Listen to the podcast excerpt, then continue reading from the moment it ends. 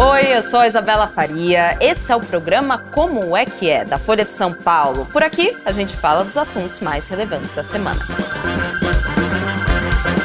Sexta-feira, no Como é que é, a gente olha para fora do Brasil. Vamos discutir um pouquinho de política, vamos falar de Argentina, um parceiro comercial importantíssimo para a gente, que agora tem um novo presidente. Mas eu não estou sozinha, estou com Júlia Barbon, que é correspondente da América Latina da Folha e que está em Buenos Aires e cobriu também essa eleição. Obrigada por topar, viu? Oi, Isa, é um prazer estar aqui de novo.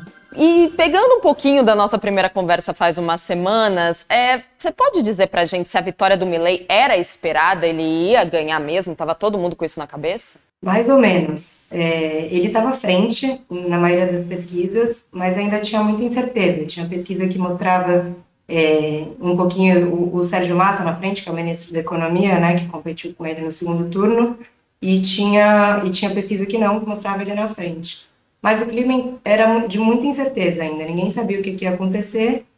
É, o que aconteceu de fato no dia foi que o resultado foi muito é, distante, né? O Milley conseguiu aí quase 11 pontos em diferencial massa, e isso ficou muito claro já algumas horas antes da, do, da divulgação oficial dos resultados. Inclusive, quem anunciou o resultado foi o próprio Massa. É, ele deu uma declaração um pouco surpresiva, assim, né? Surpreendente, né? Quer dizer, é, anunciando que o Milei tinha ganhado e parabenizando e dizendo que agora ele seria o novo presidente. Que esqui... não esquisito, né, mas minimamente interessante que foi o opositor que, né, que anunciou, né, a vitória do, do Javier Milei. E o que o Javier Milei falou depois do Sérgio Massa anunciar, então? Ele demorou um, um tempinho, né, para aparecer e fazer o discurso da vitória. Ele estava num hotel ali no centro de Buenos Aires ele fez de bunker da campanha, então ele está há várias semanas vivendo nesse hotel e ficando com a equipe dele ali por enquanto. E ele fez um discurso dentro do hotel, onde estão os apoiadores mais próximos, e também fora do hotel, onde tinha uma multidão esperando ele. É, tinha gente vestida de leão, tinha gente vestida de zorro, subindo nas placas, é, muito jovem, principalmente. Mas é, do discurso dele, eu acho que eu destacaria cinco principais é, pontos que ele falou. Primeiro, ele falou: agora começa a reconstrução da Argentina, então uma linha um pouco Trump, assim, de Let's Make America Great Again, é, só que no, na versão latino-americana. E ele falou que não há espaço, espaço para gradualismos. Ele, ele já planteou que as, as reformas deles vão, dele vão ser é, muito radicais, porque a situação da Argentina é muito crítica. Em segundo lugar, ele acenou um pouco para um espaço de união, dizendo que quem quiser somar agora vai ser bem-vindo, não importa de que, de que força política seja, o que já tenha falado antes.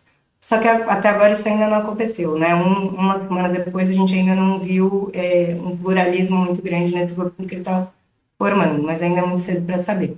Em terceiro lugar, ele defendeu uh, algumas vezes, repetiu algumas vezes a defesa da propriedade privada, em quarto lugar, ele disse é, que tem gente que vai resistir, ou seja, ele, isso foi um recado para o kirchnerismo e o peronismo, que provavelmente agora vão, espera-se, né, que vão começar alguns protestos na rua, é comum aqui.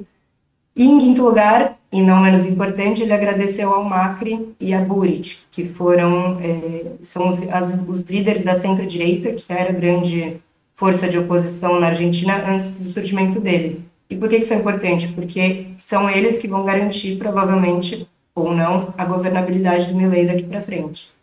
Perfeito. Você citou no seu segundo ponto que Milley disse que as reformas seriam mais radicais porque não há tempo a perder na Argentina, já que a situação por lá é crítica. Nesses últimos cinco dias úteis, né, digamos assim, a gente viu alguma, algum avanço nesse sentido? Algum radicalismo se mostrou? Algo que ele prometeu na campanha, ele já cumpriu? Ele manteve as mesmas promessas, pelo menos?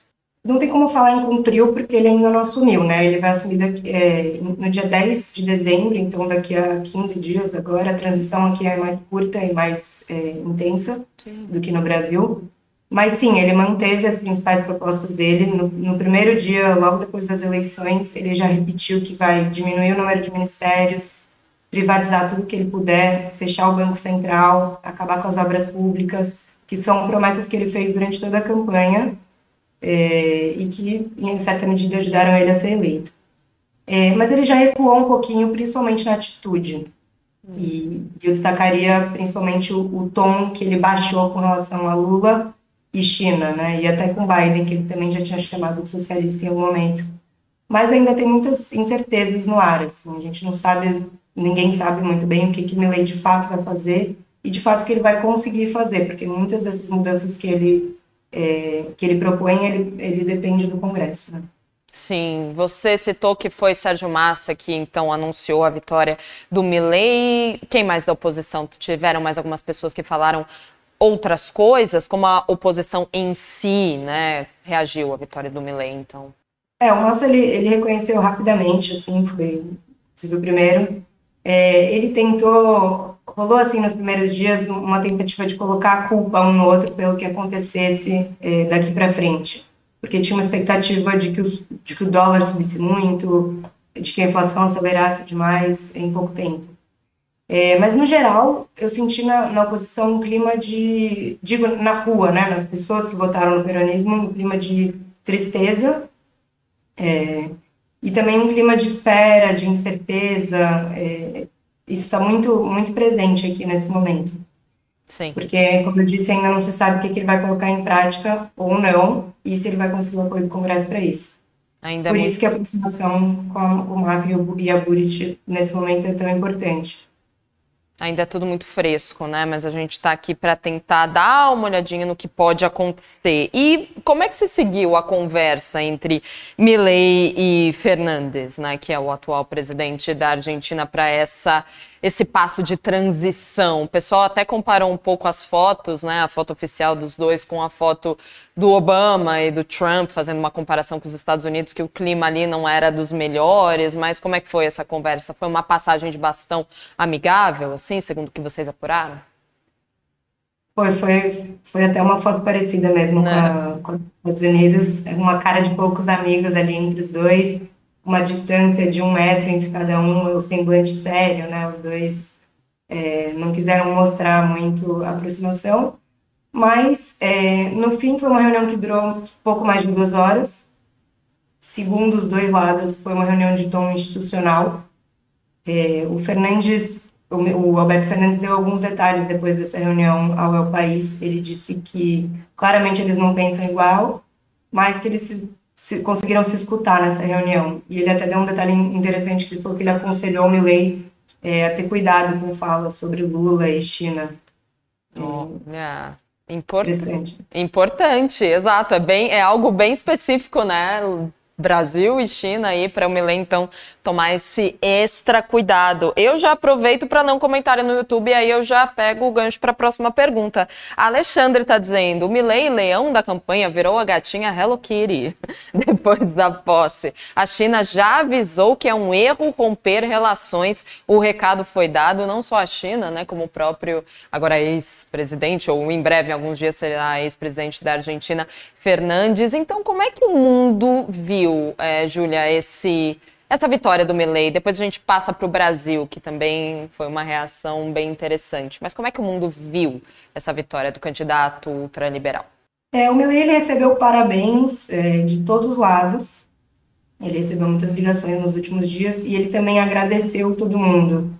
É, ele ba baixou bastante esse tom, né? Incluindo gente que ele já insultou, tipo o Papa. O Papa acho que foi o grande um grande protagonista nessa campanha. O Milley já tinha chamado ele de representante do mal na Terra, é, já tinha falado que o Papa era comunista.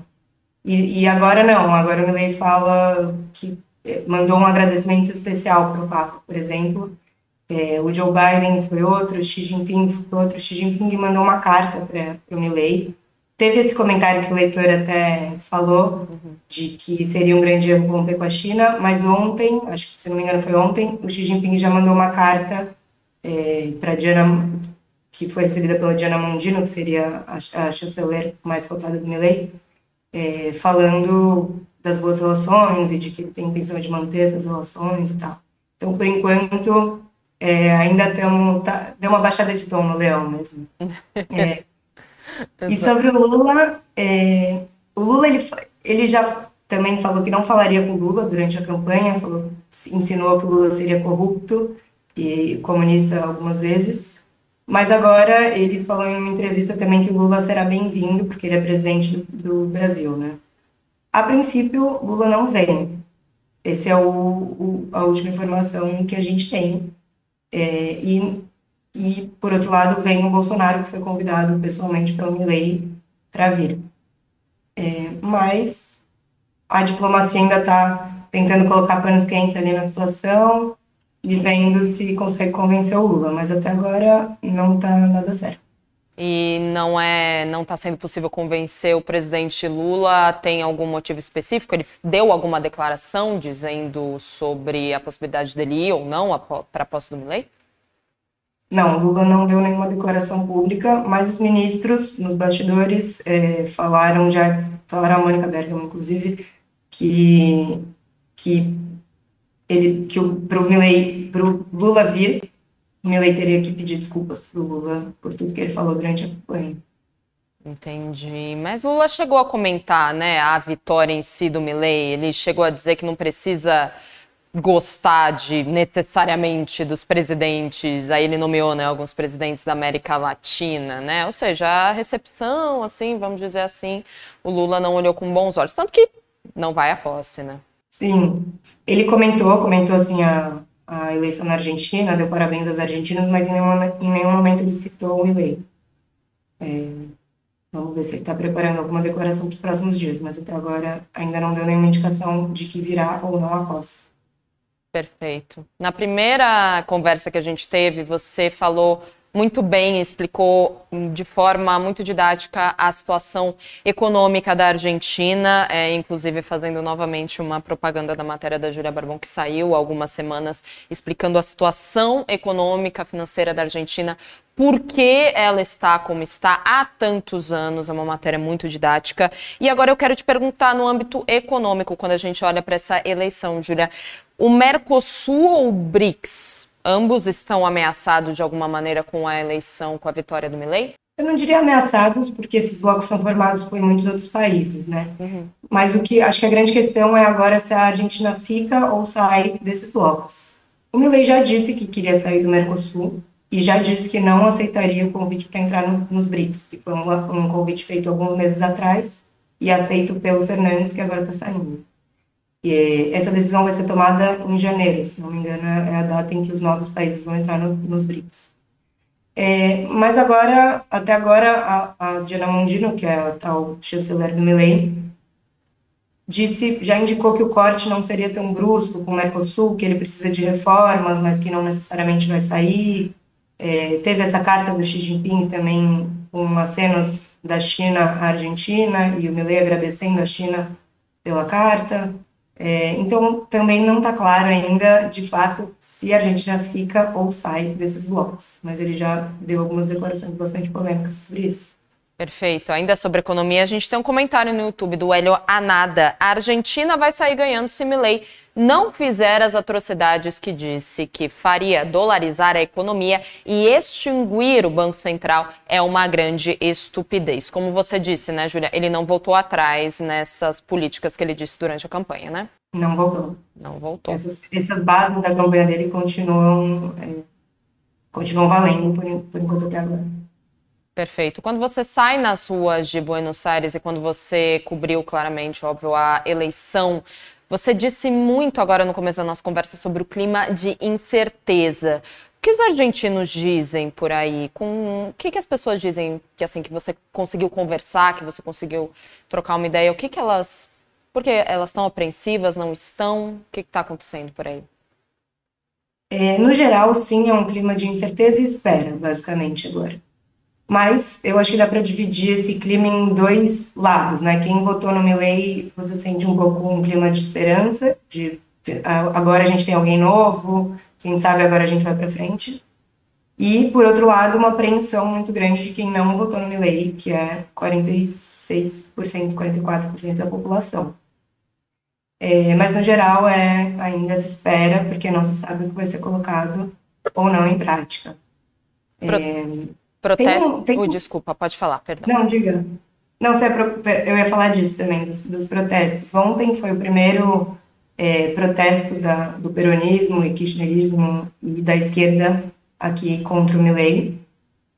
Eu sinto, eu cheguei há pouco tempo na Argentina, uns seis meses, mas eu sinto que nos últimos meses, por causa da campanha, os protestos estavam um pouco mais abafados, ninguém queria muito sair na rua. É, agora há uma expectativa de que isso volte, dependendo das medidas que o Milei levar adiante, né? É, e, e, tem uma outra, uma outra questão que agora tem se falado muito aqui, que é o nome de quem vai assumir o Ministério da Economia, que é o ministério mais é, importante da Argentina, né, nesse momento, com uma inflação de 140%, uma crise, terceira maior crise, quer dizer, terceira grande crise nos últimos 40 anos de democracia no país. É, tem uma, uma certa especulação, os nervos estão um pouco aflorados, é, as pessoas falam de política o tempo inteiro aqui na rua, isso é comum aqui, mas com as eleições ficou ainda mais comum, né? Então, você está num café ou você está num restaurante você ouve alguém falando de política do seu lado, é inevitável. O Milley chegou a dizer, né, se o Massa abandonasse o Ministério da Economia nesse momento, ele seria, enfim, colocaria um caos ainda, instauraria um caos ainda maior na Argentina. Ele chegou a comentar sobre isso, né?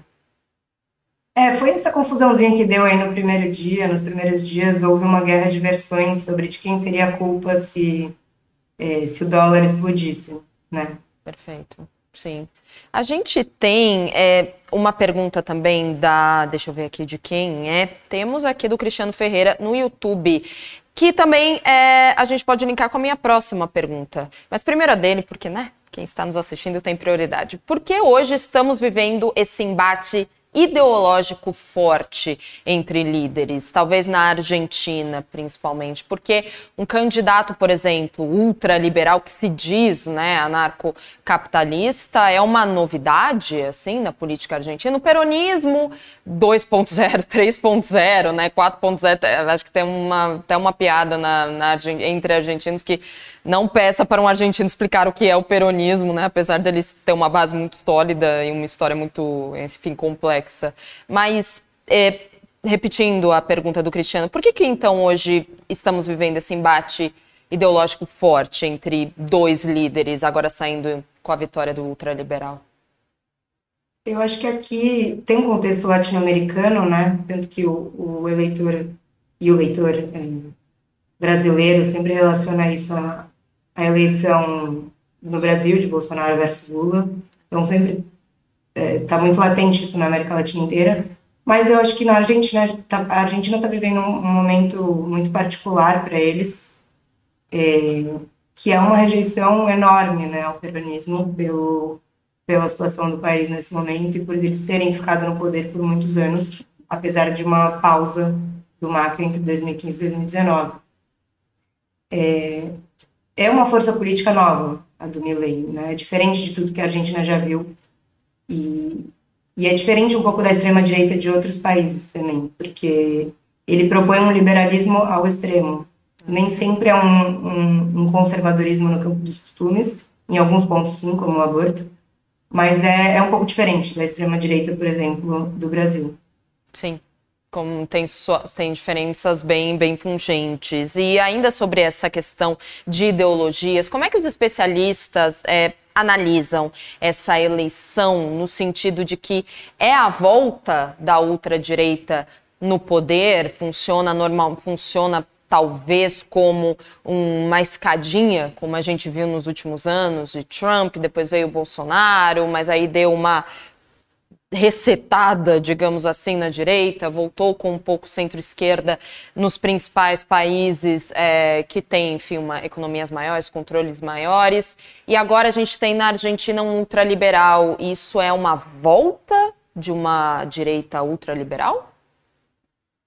É, como eu te falei, é, eu não sei se dá para falar em volta, porque é uma força política nova e diferente do que a Argentina é, já viu no passado apesar do o Milley, ele evoca muito a figura do Carlos Menem, que foi o presidente, presidente dos anos 90, que, assim como em vários países da América Latina, eh, promoveu uma, um liberalismo. Então ele evoca muito a figura do Menem. Mas ele é bem diferente do Menem, né, em vários aspectos. O que os analistas têm falado é que seria um teste de estresse da democracia para mais um país da América Latina. É, por exemplo, o Milley come, começou a questionar o número de mortos da ditadura, que era uma coisa antes impensável na Argentina, né? Que tem um trabalho de memória, é, de museus, enfim, você vê a memória da ditadura em qualquer esquina aqui. E isso hoje não impediu que ele fosse eleito, por exemplo. Então, isso pode mostrar uma mudança na sociedade argentina que a gente não esperava. Mas ainda é preciso ver se isso vai adiante, se isso é, vai perdurar. É, como aconteceu no Brasil, por exemplo, com o bolsonarismo, que foi um movimento que até hoje existe, independente do Bolsonaro estar no poder ou não. Perfeito. E diante de tudo que a gente conversou, é, como é que a Bolsa e o dólar reagiram à vitória do Milley nesses últimos cinco dias? A gente teve oscilações dentro do esperado ou não?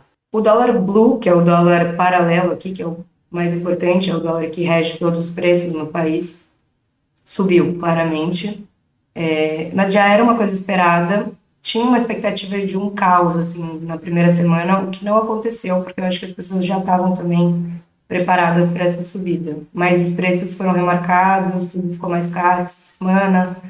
É, e isso principalmente por quê? Porque o Milley ele promove uma dolarização, ou seja, as pessoas elas correm ao dólar, né? Se, você, se o presidente fala não vamos mais usar peso, vamos usar o, o dólar, é, as pessoas querem se livrar dos pesos. É, mas é isso, não foi uma subida que surpreendeu, como nas primárias. Nas primárias, é, houve um, um pequeno caos, assim, porque além da vitória do Milley, teve um, umas, algumas medidas do governo que fizeram o dólar subir. Então, as vendas, muitas vendas paralisaram, porque as, porque as coisas ficaram sem preço, basicamente, sem referência para o preço. Não se sabia quanto o dólar custava, então não se sabia quanto as coisas custavam. É, mas ainda está ainda tá um pouco instável, eu sinto. Na última semana o dólar está subindo e descendo. E em relação aos mercados da Argentina, é, a reação até agora foi boa. As ações da Argentina subiram bastante, inclusive em Wall Street no primeiro dia subiu 40%, algo assim. É, e agora é preciso ver, os economistas falam que é preciso ver se isso vai se sustentar ou não, dependendo da, das falas do Milley, das indicações que ele der, de quem ele nomear para o Ministério da Economia, por exemplo. Sim qualquer passo será vigiado dele, né? E aí as bolsas responderão. Gente, tem uma pergunta aqui no Instagram do Alexandre. Ele te pergunta, Júlia, há indícios de que Milley irá constituir uma base fiel de seguidores, como Trump e Bolsonaro, independentemente da sua performance na presidência? Você citou, né? Acabou de citar, Júlia, o bolsonarismo, que apesar de não estar mais no poder executivo, né, no, na presidência do país, ainda tem sim um secto, digamos assim, e, e uma participação política ainda considerável. Você acha que Milley vai fazer a mesma coisa? Eu acho que quando você vai nos atos do Milley, você vê esses apoiadores duros dele. Então, aquela pessoa mais fanática, que trata ele como um mito, como aconteceu no Brasil. Claro que é a minoria, a maioria é mais cética, votou nele mais por um antiperonismo ou por uma decepção muito grande com o governo atual. Mas sim, é, o, o, o votante mais duro do Milley gira em torno de 30%, mais ou menos, se estima, que foi o que ele conseguiu no, no, nas primárias, né, quando estava concorrendo um monte de gente. Agora foi 56% porque tinha só duas opções. Então, pode ser que, que perdure sim, mas por enquanto esse núcleo duro é minoritário. Sim já que estamos também olhando um pouquinho para frente, é, quais vão ser os próximos passos assim que ele tomar posse? Milley deve é, decidir seus ministros, como é que vai funcionar e também quais são as expectativas econômicas, né, em um futuro com Milley na presidência, a Argentina será consertada dessa crise, sairá dessa crise? É a pergunta de um milhão de dólares, novamente. De um bilhão de dólares, um milhão de dólares.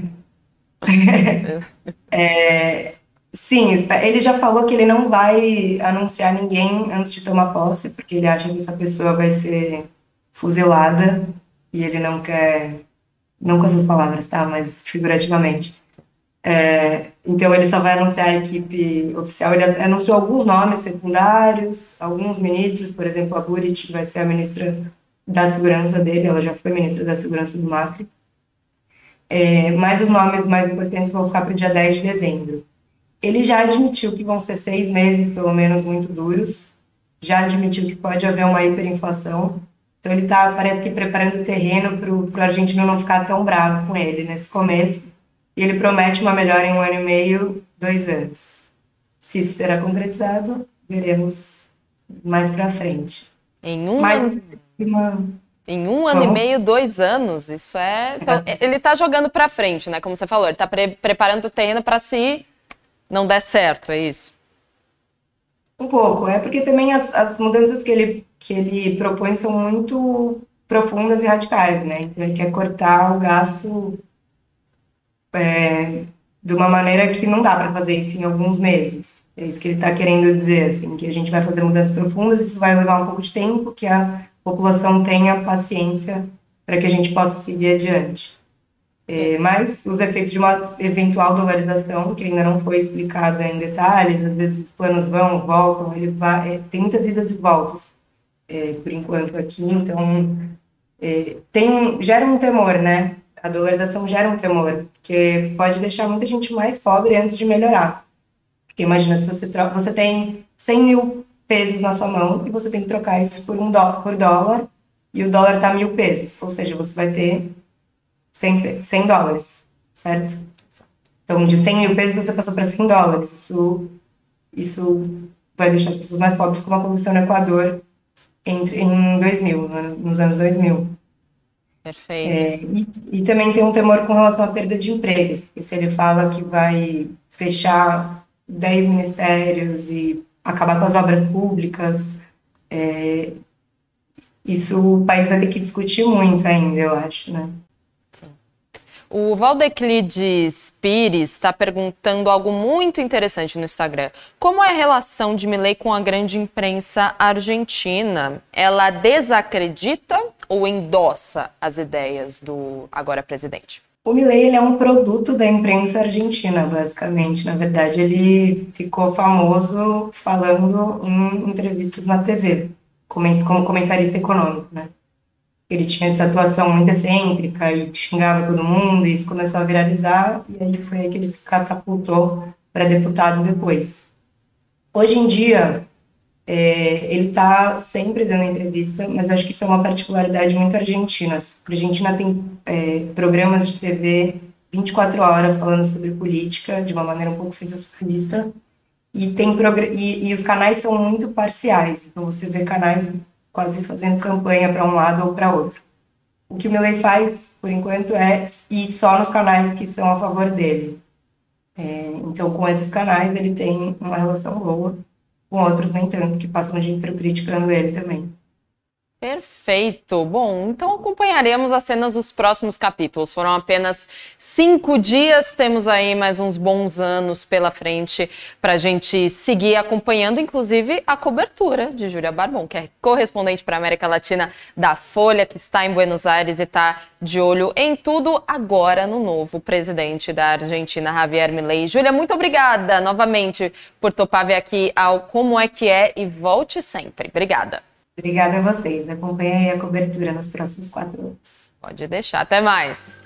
E muito obrigada a você também que assistiu ao Como é que é de hoje, dessa sexta-feira. E segunda-feira estarei de folga, vocês estarão na companhia de Priscila Camazano. Então, eu vejo vocês na terça-feira. Acompanhe o programa segunda-feira. Esperamos vocês. Tchau, gente. Até terça.